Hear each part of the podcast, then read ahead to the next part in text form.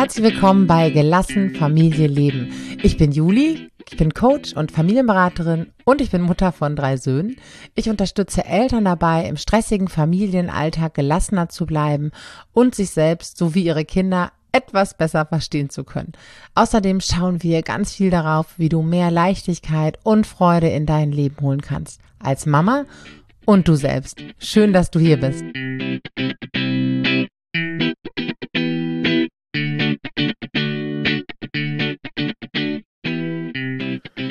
Habe auf Instagram eine Frage bekommen, beziehungsweise ein paar Stichpunkte in einen Fragensticker, die mir aufgrund ihrer Intensität erstmal aufgefallen sind und die so ein bisschen an die vorherige Folge anknüpfen, wenn Kinder krasse Sachen sagen. Und zwar geht's in dem Sticker, in der Sticker-Antwort um den, ich zitiere, Umgang mit Aggressoren, Mobbing im gleichen Alter und gegenüber dem eigenen Kind. Ich vermute, dass die Frage darauf abzielt, wie kann ich mein Kind dabei begleiten, wenn es in einer solchen Situation ist. Ich möchte jetzt aber erstmal noch ein, zwei, drei Schritte zurückgehen und mir mit euch ein bisschen die Wörter Aggressor und Mobbing angucken. Denn das sind sehr, sehr starke Begriffe, die unterschiedliche Dinge tun. Und auch die möchte ich mir mit euch angucken. Erstmal sind das Begriffe von uns Erwachsenen. Ja, ein Aggressor. Ja, du kannst mal gucken, wenn du das Wort vielleicht aussprichst oder das so innerlich hörst. Vielleicht schließt du auch kurz dabei die Augen und guckst mal, welche Gefühle in deinem Körper aufsteigen und welche Bilder sich dir zeigen. Und das Gleiche kannst du auch mit dem Begriff Mobbing machen. Und es ist ganz wichtig, es geht mir überhaupt nicht darum, das runterzuspielen. Es geht mir darum, achtsam zu sein mit unserer Sprache, mit unseren Bildern und in welchen Zusammenhang wir sie einbringen. Und immer achtsam zu überprüfen, sind sie in dem Zusammenhang hilfreich, sind sie konstruktiv, passen sie hierhin, gehören sie hierhin. Denn natürlich gibt es Mobbing an Schulen. Und das ist ein ganz, ganz wichtiges Thema. Ich erlebe nur ganz, ganz oft in meiner Arbeit, dass ein Wort wie Mobbing oder aggressiv, Aggressivität kommt und wir da noch längst nicht sind. Beziehungsweise ähm, ne, wie bei Aggressor, Aggression, ähm, es in diesem Zusammenhang uns sehr im Weg steht, wenn wir auf die Situation kommen. Also, wie gesagt, das Thema Mobbing ist nochmal ein ganz eigenes äh, für sich. Definitiv ist es. In vielen Fällen ist es aber gar nicht der Fall, dass es um Mobbing geht. Und ähm, das ist mir halt erstmal ganz wichtig. Also zu gucken, wann benutze ich welche Begriffe und was macht das mit mir was macht das mit meinem Bild, vielleicht von meinem Kind oder auch von einem anderen Kind, um das es da geht. Da erstmal ganz genau hinzusehen. Denn ja, Aggression an sich gehört zu uns Menschen dazu. Aggression ermöglicht es uns, auf etwas zuzugehen, in eine Umsetzungsenergie zu kommen. Ja, jetzt haben wir aber Aggression eigentlich fast ausschließlich ähm, sehr negativ konnotiert alle in uns abgespeichert und sehen unter aggressivem Verhalten, Kind schlägt, tritt, haut, sonst irgendwie was und verlieren so ein bisschen den Bezug oder beziehen nicht mit ein, was ist entwicklungsgerecht, wann zeigen Kinder über ihr Verhalten, ihre Gefühle und ihre unerfüllten Bedürfnisse, dass das auch entwicklungsgerecht ist und wir da einfach ähm, oft ein Verhalten erwarten, was überhaupt nicht kindgerecht ist, beziehungsweise ein Verhalten aus einer erwachsenen Perspektive bewerten, was aus kindlicher Perspektive vollkommen normal und natürlich ist. Und da kommen wir ganz, ganz oft ins Stolpern, sowohl bei unseren eigenen Kindern als auch bei dem Verhalten anderer Kinder. Und um jetzt nochmal zum, ähm, ja, zu dem, was ich vorgelesen habe, zu kommen, das macht ja was mit mir, wenn ich meinem mein Kind einem Aggressor oder Mobbing ausgesetzt sehe. Wie gesagt, wenn es tatsächlich der Fall sein sollte, dass dein Kind in der Schule gemobbt wird, dann bitte ich dich da auch nochmal entsprechende andere Strategien zu ergreifen oder dich auch bei uns zu melden, bei mir zu melden, damit wir mit dir auf die Situation gucken und dich da unterstützen können und weitervermitteln können. Wie gesagt, erfahrungsgemäß ist es aber erstmal in den seltensten Fällen wirklich ähm, das, was passiert. Ja, das, was passiert, ist eben, dass wir Erwachsene Begriffe, Begriffe aus unserer Erwachsenenwelt aufrufen, die mit den Kindern gar nichts zu tun haben. Und das macht aber was mit uns, wie wir auf Kinder gucken und wie wir uns dann auch wieder verhalten, weil das erzeugt Druck, das erzeugt in uns starke Gefühle, diese Bilder. Und es lässt uns auch einfach uns anders verhalten und uns anders reagieren. Und in dieser Situation, beziehungsweise ist ja gar keine wirkliche Situation, sondern eigentlich erstmal nur eine Kategorie, ist es immer wichtig zu gucken, okay, was passiert? Was sind eigentlich so die Fakten? Okay, mein Kind wird regelmäßig gehauen, wird regelmäßig getreten, wird regelmäßig von einem anderen Kind ähm, vielleicht beschimpft oder die beiden streiten sich regelmäßig, was auch immer, um ein bisschen dahinter zu gucken, was passiert denn eigentlich? Was sind die Abläufe? Und die erstmal gar nicht so stark zu bewerten, sondern zu gucken, wie verhalten sich die Kinder und wofür kann dieses Verhalten stehen? Haben die beiden einen Konflikt? Was passiert vorher? Was passiert nachher?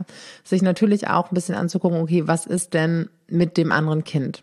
Ja, natürlich ähm, wollen und sollen wir unsere Kinder begleiten, dazu komme ich gleich nochmal. Aber auch dieses Kind hat ja einen Grund für sein Verhalten. Und da, vielleicht im Zusammenhang mit den Lehrern, so ein bisschen hinter zu gucken, mit den anderen Eltern, sofern das möglich ist.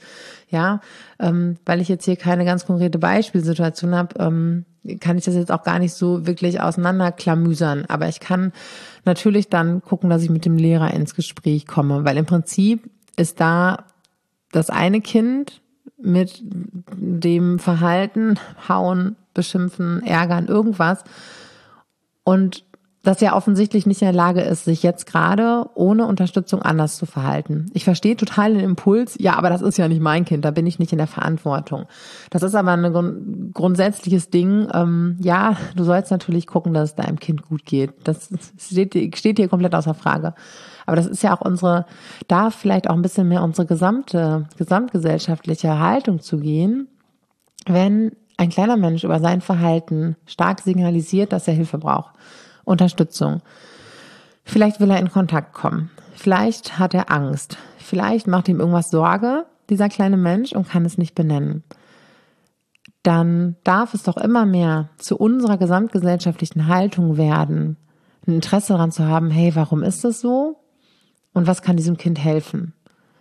Denn offenbar ist da niemand anderes, der hilft. Und der gelernt hat, Verhalten als Signal für die Sprache der Seele quasi zu lesen. Und Kinder können diese Sprache nicht so an uns entschlüsselt sprechen, dass wir sie mit diesen logischen Worten äh, hören können. Sie brauchen uns selbst dabei zu erkennen, worum es geht. Das können sie halt einfach noch nicht, aber es können auch, und das wird auch mir immer wieder deutlich, äh, in dem, was ihr erzählt, in dem, was ähm, die Familien, die ich begleite, erzählen, dass diese Sprache ähm, immer noch nicht von sehr, sehr vielen Menschen gelesen werden kann. Auch nicht in Schulen, auch nicht in Kitas äh, zwangsläufig von Betreuungspersonen. Das ist überhaupt kein, ähm, keine Bewertung, das ist einfach eine Beobachtung. Und da dürfen, darf noch viel Veränderung reinkommen, damit es für uns alle leichter wird und näher und liebevoller und einfacher. Und in dem Moment zu gucken, okay, hey, wer kann denn dieses Kind dabei unterstützen? Kann es ein Lehrer machen? Kann notfalls ich es vielleicht auch machen in einem Gespräch, was auch immer, aber das wäre ein Ansatz. Weil da passiert ja ganz viel. Da passiert ja auch ganz viel, was ich meinem Kind vorliebe. So, hey, wie kann man ins Gespräch kommen, jemanden dabei unterstützen, dem es nicht gut geht und wie kann ich moderieren, wie kann ich vermitteln, ja, wie kann ich aus der Ablehnung ähm, in eine Offenheit kommen. Und ich weiß, dass es vielleicht ein großer gedanklicher Spagat ist, gerade wenn wir uns auch ähm, angegriffen fühlen. Wenn wir uns angegriffen fühlen, heißt es aber noch nicht, dass wir angegriffen sind. Das ist ja auch bei unseren Kindern oft so. Ja, wenn die uns hauen oder beschimpfen, dann fühlen wir uns angegriffen. Das ist aber kein Angriff. Da erzählt jemand was über sich. Genauso erzählt auch das andere Kind in der Schule, was mein Kind vielleicht ärgert, etwas über sich. Und auf die Ebene zu kommen, zu verstehen und offen dafür zu werden. Oder jemanden zu finden, der das übernehmen kann. Das wäre sehr, sehr hilfreich. Wir können außerdem, keine Sorge, ich komme noch zu dem, was wir mit unseren Kindern machen. Ich meine, ich habe es gerade schon ein bisschen angeschnitten, denn wenn wir darüber mit unseren Kindern in Dialog gehen, unser Kind fragen, jetzt greife ich doch schon ein bisschen vorweg, okay, unser Kind fragen, wie geht's dir denn damit?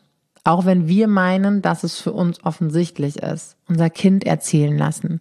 Erzähl du doch mal, wie empfindest du es denn? Wie erlebst du es denn? Wie fühlt es sich für dich an? Was sind das für Situationen? Was passiert vorher? Wo seid ihr da? Ja, darüber sprechen ist schon eine ganz wesentliche Unterstützung, wenn unsere Kinder das möchten. Ja, ähm, denn das bedeutet, ich interessiere mich für dich, ich sehe dich, ich sehe dein Anliegen, ich sehe deine Herausforderung. Das ist etwas, was Menschen Sicherheit gibt. Und gleichzeitig sind wir in, sind wir in Verbindung. Schwupps, zwei seelische Grundbedürfnisse sind schon mal hergestellt. Und vielleicht möchte dein Kind nicht erzählen. Vielleicht ist es nicht der richtige Zeitpunkt. Vielleicht ist es nicht die richtige Nachfrage, vielleicht nicht die richtige Offenheit. Vielleicht ist es aber auch so, dass wir unsere eigene Erfahrung, das, was wir erlebt haben, eine eigene Verletzung, einen eigenen Schmerz, damit reinmischen in einer Sorge, in einer Angst, dass unsere Kinder die gleiche Erfahrung machen und wir wollen sie davor bewahren, was ich total gut verstehen kann.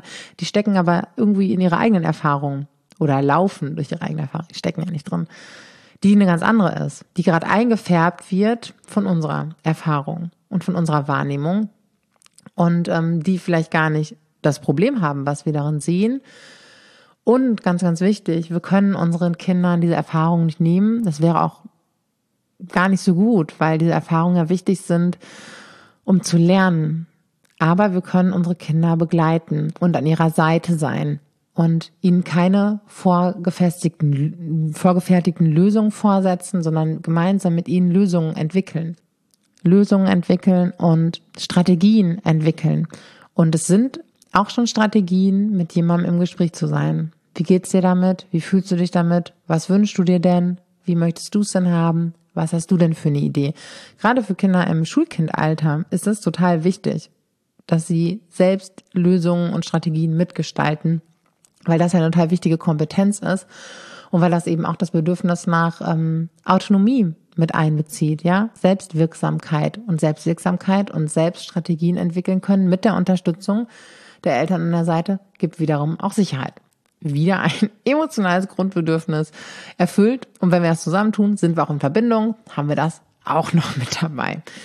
Und ähm, das ist halt der Weg, unsere Kinder dabei zu begleiten. Und zwar ohne dass wir das größer machen oder kleiner, als es tatsächlich ist in dem Moment. Und auch zu gucken, ne, wie geht's dir damit, wie geht's dem anderen damit und darüber ins Gespräch kommen. Und klar, wenn das alles wirklich krasse Ausmaße annimmt, ähm, dürfen wir uns da immer auch nochmal Unterstützung und sollen wir unsere Kinder ja auch schützen. Ich hoffe, das wird klar, dass ich das überhaupt nicht ähm, hier in Frage stelle oder sage, lass es mal oder runterspiele. Nur in der Regel stülpen wir oft, nein, nicht in der Regel, aber oft stülpen wir eben unsere Erfahrungen drüber, nehmen Begriffe, Bilder aus unserem Erwachsenendenken, die nicht stimmig sind und nicht passend und auch nicht hilfreich in dem Moment und ähm, ja, bringt das eben mit in die Situation ein. Und da achtsam mit den eigenen Bildern, mit der eigenen Sprache umzugehen und in eine Haltung zu kommen, Verhalten verstehen zu wollen, natürlich zuallererst bei unseren Kindern und die zu stärken. Und dann aber auch zu gucken, hey, wie kann ich denn eigentlich vielleicht, ähm, und das ist, glaube ich, schon eine Challenge, ja, kenne ich von mir selbst auch, in eine Haltung kommen, ähm, andere Menschen wirklich sehen zu, sehen zu wollen und verstehen zu wollen. Und das muss ich gar nicht mit jedem Erwachsenen wollen. Aber Kinder brauchen das so, so sehr. Und auch wenn ein innerer Widerstand ist. Da ist dieses Kind, das sich aggressiv verhält, das aber wahrscheinlich niemanden hat, der es sieht, der es unterstützt und der ihm hilft, andere Strategien zu entwickeln. Be that person vielleicht. Sei dieser Mensch. Ähm, vielleicht ist es möglich, dass du und deine Familie, dass ihr und eure Familie einen Unterschied macht für dieses Kind. Ich weiß, einige von euch werden jetzt vielleicht ausmachen oder tief ein- und ausatmen müssen. Kann ich total gut verstehen. Und wenn irgendwas unsere Gesellschaft verändert, dann so eine Haltung und so ein Umgang mit Kindern. Das einfach nochmal mitzunehmen, mitzudenken und auch zu wissen, wenn wir unsere Kinder zugewandt und verständnisvoll begleiten in unserem Alltag. Bedeutet nicht, dass wir alles gut finden müssen, was sie tun. Ähm, dann machen wir sie ganz, ganz stark durch die Welt zu gehen, durch das Leben zu gehen, wenn wir ihnen zugewandt sind, wenn wir ihnen vorleben, dass wir anderen Menschen zugewandt und offen gegenüber sind, dann werden sie es auch übernehmen. Und das ist was ganz, ganz Wichtiges, was wir ihnen mitgeben können. Und genau, das waren jetzt meine Impulse und Gedanken zu dieser Anfrage. Und wenn du auch eine Frage hast, die ich hier im Podcast mal aufnehmen ähm, darf, schreib mir gerne bei Instagram.